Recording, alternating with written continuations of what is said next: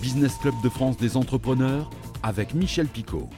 Bienvenue dans ce nouveau numéro du Business Club de France des entrepreneurs, une émission un petit peu spéciale. On sent la bascule entre 2023 et 2024. On a donc eu envie de vous proposer une émission pour revivre les bons moments de 2023, mais pour se poser aussi les bonnes questions pour 2024. On va aussi découvrir des sujets et des invités. On prend un toutou, tiens, pourquoi pas un toutou pour cette nouvelle année. On va parler aussi de cocktails sans alcool. On va aussi découvrir peut-être en nous, grâce à un invité exceptionnel, des forces insoupçonnées. C'est parti. Allez, on va parler de chiens et de chats dans cette émission. On commence par les chiens, que vous soyez propriétaire d'un chien ou que vous aimiez les chiens, mais vous n'en avez pas parce qu'il n'y a pas assez de place. Ce site devrait vous intéresser. Il s'appelle empruntemontoutou.com. Depuis Toulouse, nous retrouvons son créateur et président, Thibaut Pfeiffer. Bonjour. Bonjour. Entrons dans le vif du sujet hein, tout de suite. Emprunte-ton-toutou.com, tout est dans le titre d'ailleurs. C'est quoi le concept précisément? Le concept, vous l'avez certainement compris, en fait, c'est une application et un site, comme vous l'avez dit, qui permet de mettre en relation les propriétaires de chiens avec des bénévoles qui sont les emprunteurs, qui eux promènent ou gardent les chiens. Et sur cette plateforme, on a maintenant 758 000 inscrits partout en France. Alors, pour bien comprendre, je suis propriétaire d'un chien et je propose mon chien sur votre site afin de trouver une personne qui pourra, lorsque j'aurai un empêchement, par exemple, aller le promener ou même le garder quelques heures. Mais s'il y a aussi des amoureux qui, eux, n'ont pas de chien mais qui ont un temps libre, ils peuvent aussi s'inscrire sur ce site. Le but, et c'est votre mission, faire matcher l'offre et la demande. C'est bien ça? C'est exactement ça. Et en fait, c'est pour les propriétaires de chiens, ça peut être une solution du quotidien pour que leurs chiens fassent plus de promenades pendant que eux sont au travail euh, ou pendant qu'ils ne peuvent pas le faire eux-mêmes. Ou alors, ça peut être une solution de garde pour les vacances, pour des week-ends. Et d'un autre côté, pour les, emprunteurs, donc les bénévoles, c'est vraiment un moyen de renouer un lien avec le chien parce que souvent, ce sont des gens qui ont des chiens dans le passé et qui ne peuvent plus en avoir. Donc, ça leur apporte beaucoup de bien et évidemment, ça fait beaucoup de bien aux chiens de pouvoir être au contact d'une personne qui adore ça. Oui, le business model, on comprend le sens et l'utilité de ce site, mais vous vivez de quoi? Ça se base sur un abonnement. Donc sur Empreinte Mon Toutou, on s'inscrit gratuitement, ce qui permet de voir qui sont les membres qui sont inscrits près de chez soi, que ce soit des propriétaires de chiens avec leur toutou ou bien des emprunteurs. Et une fois qu'on a vu qu'il y en avait qui nous plaisaient, pour pouvoir les contacter, en fait, nous a mis en place un abonnement qui va inclure des assurances, des assurances vétérinaires, donc en cas de problème, une ligne d'assistance vétérinaire 24 heures sur 24 au cas où il y a un pépin pendant une garde ou une promenade, et aussi donc la possibilité de contacter sans limite les membres proches de chez soi. Alors effectivement, il y a différents abonnements à partir de 30 euros par trimestre pour les propriétaires, même aussi pour les emprunteurs, euh, parce qu'il y a des questions d'assurance bien entendu. Créé en 2017, 758 000 utilisateurs pour les amoureux de chiens. Euh, vous savez d'ailleurs combien il y a de chiens en France? Oui, tout à fait. Alors en France, on compte à peu près 15 millions de chats et 7,5 millions de chiens. C'est un petit peu moins que nos voisins sur les chiens, mais sur les chats, on est les seconds en Europe. Parce qu'il y a juste l'Allemagne qui nous est passée devant. Ah, effectivement, le potentiel est important, voire énorme. Et j'ai même le sentiment que vous êtes déjà en train de réfléchir à une version pour garder les chats ou voir les promener. Euh, quelle est la feuille de route à présent? Alors, les projets de notre côté, c'est, on vient de lancer en fait une nouvelle version de notre site qui est complètement refaite pour apporter une meilleure expérience à nos utilisateurs, donc à la fois sur l'appli et sur empruntemontoutou.com.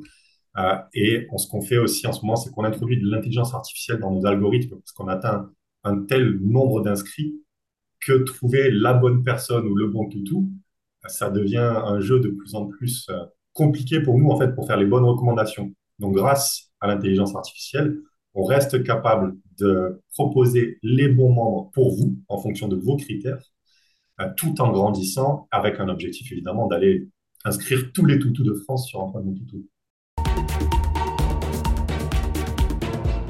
Allez, on va parler des genevriers. C'est un arbre ou plutôt un arbuste et ces baies sont utilisées notamment pour produire du gin. Donc effectivement, on en fait un alcool, mais la baie a aussi des vertus médicinales. Je crois même aussi qu'on peut l'utiliser en cuisine. Bonjour Valérie de Sutter, vous êtes la fondatrice de JNPR, qui est une marque française de spiritueux sans alcool. Le nom de JNPR vient de Juniper Berries, j'imagine, non? Exactement, exactement. Ça veut dire baie Genièvre. Et donc, on a enlevé les voyelles comme on a enlevé l'alcool parce qu'on est une marque de spiritueux un peu particulier puisqu'on fait des spiritueux sans alcool. Et notre ingrédient principal, notamment du premier produit qu'on a lancé qui s'appelle Juniper numéro 1, est très majoritairement la baie Genièvre, euh, d'où notre nom. Alors on va commencer par le début, si vous le voulez bien. Soyons honnêtes avec nous-mêmes, à quoi ressemble un genévrier? Pardon pour la naïveté de cette question, mais je l'assume complètement. En fait, c'est une baie, ça, ressemble, à une baie ronde. Euh, quand ça, pousse sur un arbuste qui ressemble à un petit pin, qui pique énormément. Euh, et en fait, quand ça pousse, c'est vert. Euh, et quand ça devient mûr, ça devient un peu violet noir, violacé noir.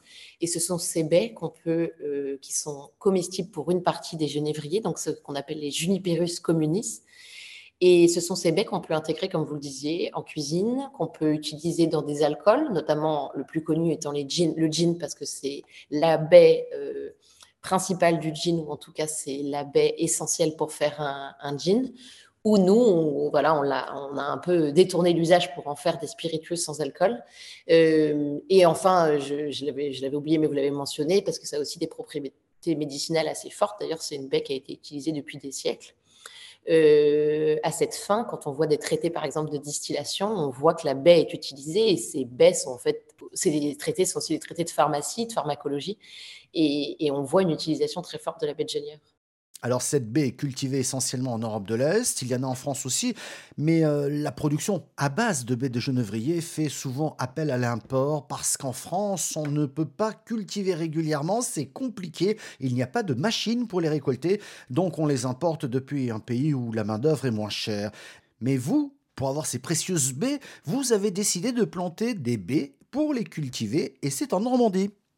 Exactement, en fait, quand on s'est rendu compte qu'elles étaient majoritairement importées, on s'est dit, et que c'était en fait une essence euh, indigène normande, c'est-à-dire qu'elle pousse traditionnellement en Normandie, que ça fait partie des essences qui peuvent pousser, on s'est dit qu'avec le nom qu'on avait, avec l'intérêt majeur qu'on avait pour cette baie, pour notre premier euh, produit, qu'il serait intéressant de pouvoir euh, la replanter. On a fait un premier test parce que voilà, je ne suis pas du tout spécialiste de la baie de Genièvre. Je n'en ai pas d'ailleurs dans mon entourage et je n'en ai pas trouvé d'ailleurs. Mmh. Et donc, on a fait un premier test en 2020. C'était juste au moment de notre lancement. On s'est lancé en février et en mars, on plantait 60 premiers plants. On s'est rendu compte que c'était un projet en fait assez vertueux dans le sens où nous, on est en Normandie. La Normandie a perdu beaucoup de haies euh, du fait du remembrement depuis des années. Euh, je veux dire, quand on se promène dans la campagne normande, on voit assez aisément, assez facilement qu'effectivement, euh, ces, fameuses haies n'existent plus. Et en fait, ces, ces genévriers permettent d'en recréer ce, qui une, ce, qui est assez utile aussi du point de vue du réchauffement climatique, parce que ça stocke le carbone. Enfin bref, ça a plein de, vertus aussi pour le, pour le territoire. Donc, avec cette baie Made in Normandie, vous allez produire votre spiritueux, mais en Corrèze cette fois-ci. Votre produit, euh, je vois d'ailleurs une bouteille à côté de vous. Votre produit s'appelle donc, je rappelle, le JNPR. Ça, c'est Juniper numéro 2 parce que j'ai fini ma bouteille de Juniper 1. Euh, donc, euh, donc voilà, donc on en a deux, euh, deux qui sont faits en Corrèze, qui s'appellent Juniper 1 et Juniper numéro 2. Pourquoi en Corrèze? Parce qu'on a trouvé là-bas une distillerie familiale avec laquelle on travaille très bien, avec laquelle on a développé nos produits. Donc pour moi, c'est une reconversion ce projet. Donc je voilà, je, ne maîtrise pas l'alambic. Je, je, me suis améliorée depuis le lancement, mais je ne suis pas du tout une, spécialiste. Et je me suis associée aussi à un bartender qui s'appelle Flavio Angiolillo, qui est un bartender assez reconnu dans le milieu du bar. Et ensemble, on est allé voir la distillerie en leur disant, on a une certaine idée de ce qu'on veut faire. Eux, ils ont le savoir-faire autour de l'alambic, aussi autour du gin. Et donc, on leur a proposé de travailler avec nous sur un format euh, sans alcool. C'est pour ça que c'est fait en Corrèze. Pour terminer, pourquoi vous êtes lancé dans ce marché des boissons? Parce qu'il y a déjà de nombreux acteurs et que les boissons ont beaucoup de mal à se faire une place sur ce marché. Je me suis passionnée pour le secteur des boissons. Je trouve qu'on fait beaucoup attention à ce qu'on mange, en tout cas de plus en plus. Il y a une vraie tendance autour de ça. Et je trouvais qu'au moment de l'apéritif, en fait, on abandonnait un peu vite nos principes ou en tout cas les efforts qu'on faisait par ailleurs. Et qu'en fait, on manquait de choix. C'est-à-dire que si on voulait faire attention au moment de l'apéritif, pas simplement au sujet de l'alcool ou du, mais aussi par exemple du sucre ou de la provenance des ingrédients. Euh, enfin voilà, tous ces sujets-là étaient un peu euh, négligés euh, au moment de l'apéritif. Et donc, je me suis dit qu'il manquait quelque, chose. je suis allée aux États-Unis. En fait, j'ai découvert des, tendances dans le milieu de la boisson assez fortes qui m'ont beaucoup plu. Alors, euh, il y a beaucoup d'excès aux États-Unis, c'est pas du tout un modèle de. Enfin, je veux dire, j'aspire pas. Voilà, mais en fait, ça m'a ouvert les yeux sur. En fait, qui effectivement, sur, dans le domaine des boissons, on pouvait aussi avoir d'autres choses, d'autres propositions. Euh, au moment de l'apéritif, euh, moi j'ai trois enfants, j'ai eu des jumeaux, j'ai pas, pas toujours envie d'alcool et quand j'en avais pas envie, en fait, le choix était très limité. Et donc, le déclencheur, ça a été ça. Ça a été les États-Unis où je me suis dit, en fait, il y a quand même beaucoup de choses qui sont possibles. Et c'est un peu nous qui nous limitons. Voilà, l'offre était très limitée, mais il fallait, fallait recréer quelque chose. Cette émission, vous le savez, est diffusée à la télévision, mais aussi à la radio et en podcast. Juste pour vous dire que la radio résiste bien en France, avec 39 millions d'auditeurs par jour, selon les dernières données de médiamétrie. Pour rappel, la télévision, c'est un peu plus de 43 millions de téléspectateurs, dont plus de 10 millions de téléspectateurs qui regardent les télévisions locales. Pour la radio toujours, Médiamétrie a créé une nouvelle méthode pour mesurer l'écoute en phase de test. Actuellement, cette mesure d'audience s'appuie sur un audimètre capable de savoir quelle radio vous écoutez chez vous ou dans la voiture. Et selon cette nouvelle méthodologie, non diffusée publiquement, RTL est en tête devant France Inter, ce qui est le contraire actuellement, et Nostalgie devient la troisième radio de France. Enfin, les médias dits linéaires peuvent vous remercier de votre fidélité, d'autant que la concurrence avec les streamings et les podcasts audio est forte. Un tiers des Français de 18 à 64 ans écoutent un podcast natif, c'est-à-dire qui n'a pas été diffusé à la radio ou à la télévision. Et selon toujours ce baromètre Avas Paris et l'Institut CSA, l'auditeur de podcast écoute sur Spotify ou encore Amazon. Ça tombe bien, nous y sommes, vous pouvez nous écouter. Nous sommes également sur les autres plateformes de podcast. Des robots à la cuisine, mais attention, ils sont capables de cuisiner tout seuls des plats chauds. Ils s'appellent les Cook E. C'est une start-up parisienne qui vient de lever 5 millions d'euros et qui a mis au point cette machine capable de réaliser 100 plats par heure. La qualité serait au rendez-vous, déclarent les fondateurs de ce robot qui stocke jusqu'à 30 ingrédients et qui peut faire des pâtes, des bowls, des woks ou encore des salades et qui a nécessité 3 années de RD. L'enjeu est de proposer un robot dont le coût soit assez attractif pour remplacer plusieurs humains en cuisine dans un domaine qui peine à recruter. Pourquoi pas à voir et surtout à goûter.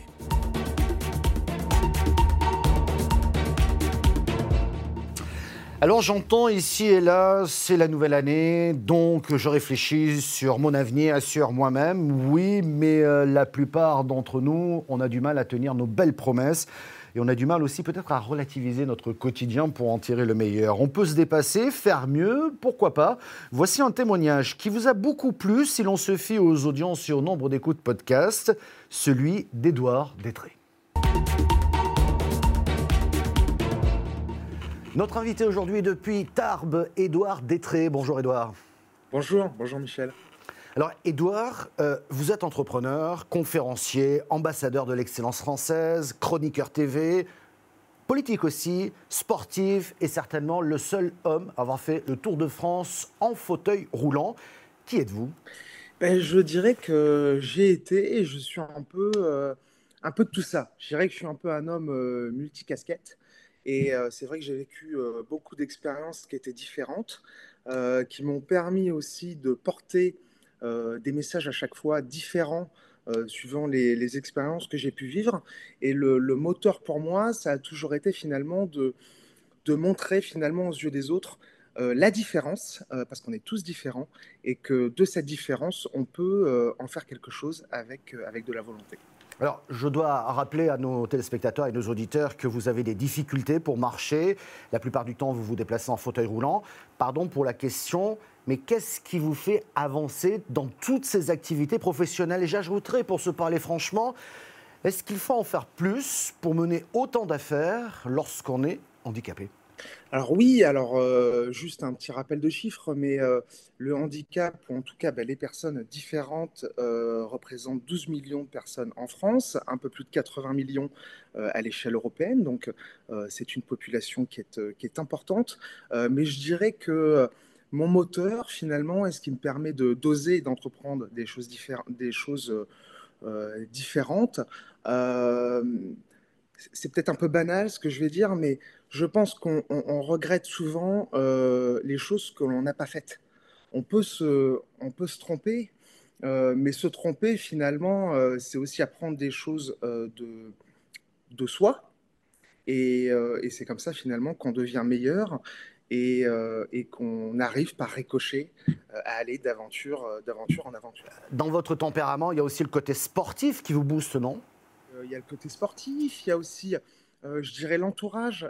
moi, j'ai aussi la chance d'être très bien entouré par une famille aussi qui m'a toujours poussé vers le haut, qui m'a toujours finalement dit, ben voilà, tu as un handicap, mais finalement, bats-toi.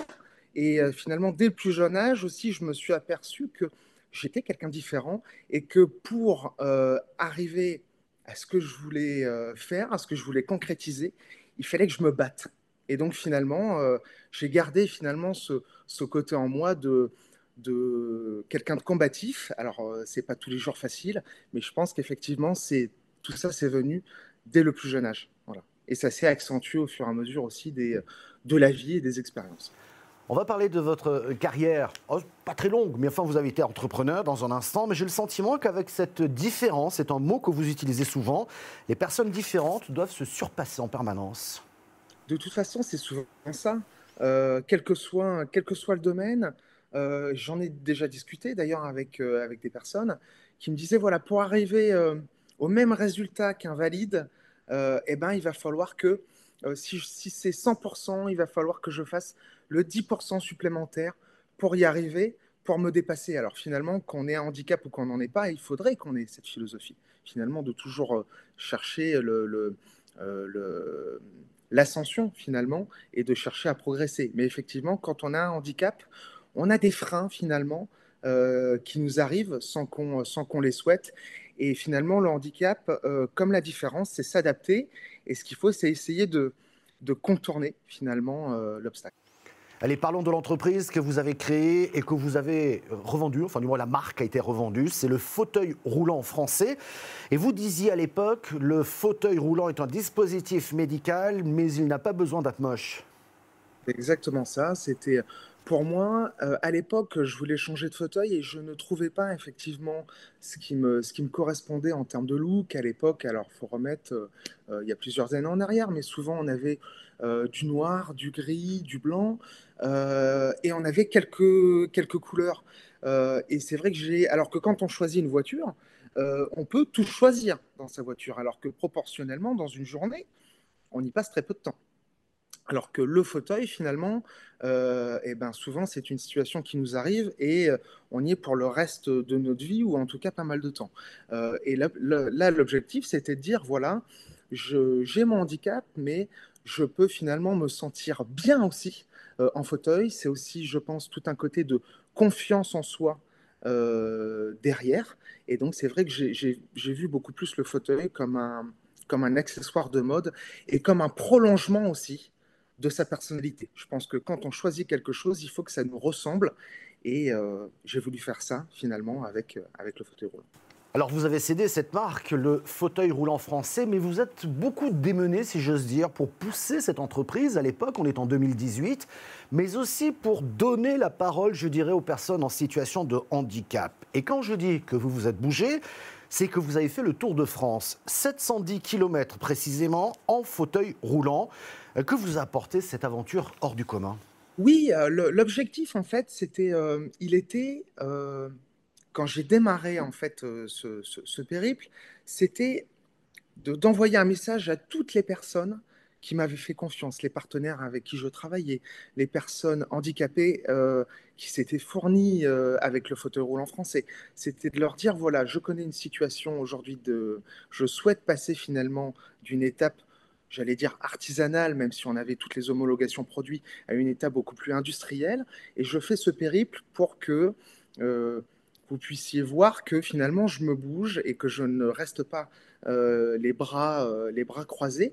Donc c'était aussi un message de, confiance envers, envers toutes ces personnes-là. Et, et je ne pensais pas qu'il y, aurait, y aurait cet écho finalement sans précédent avec toutes les personnes que j'ai pu rencontrer, euh, et c'est vrai que ça a été une aventure humaine, Michel. extraordinaire. Comme quoi, l'impossible devient possible avec vous, Édouard Détré. Quel message vous souhaiteriez faire passer?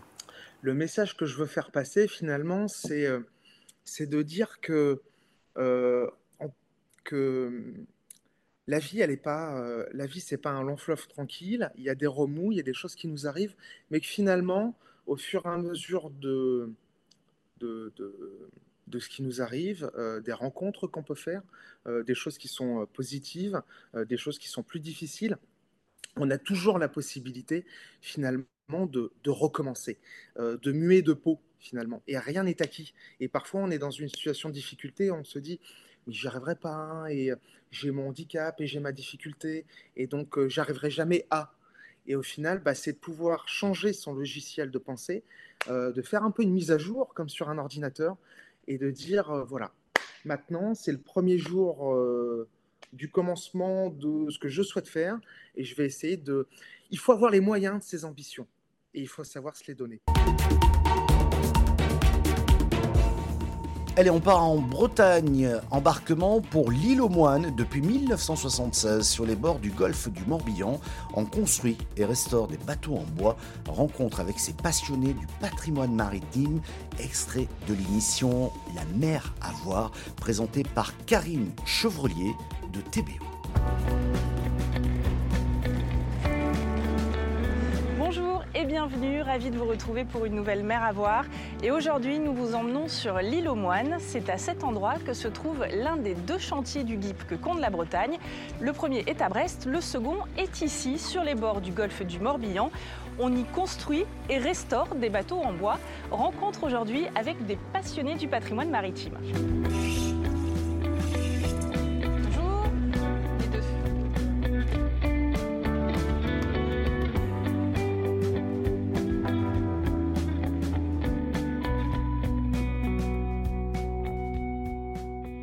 Sommes euh, sur l'île aux Moines avec euh, Emmanuel Appéré qui est responsable du chantier du GIP vers lequel nous nous rendons. Bonjour Emmanuel. Bonjour.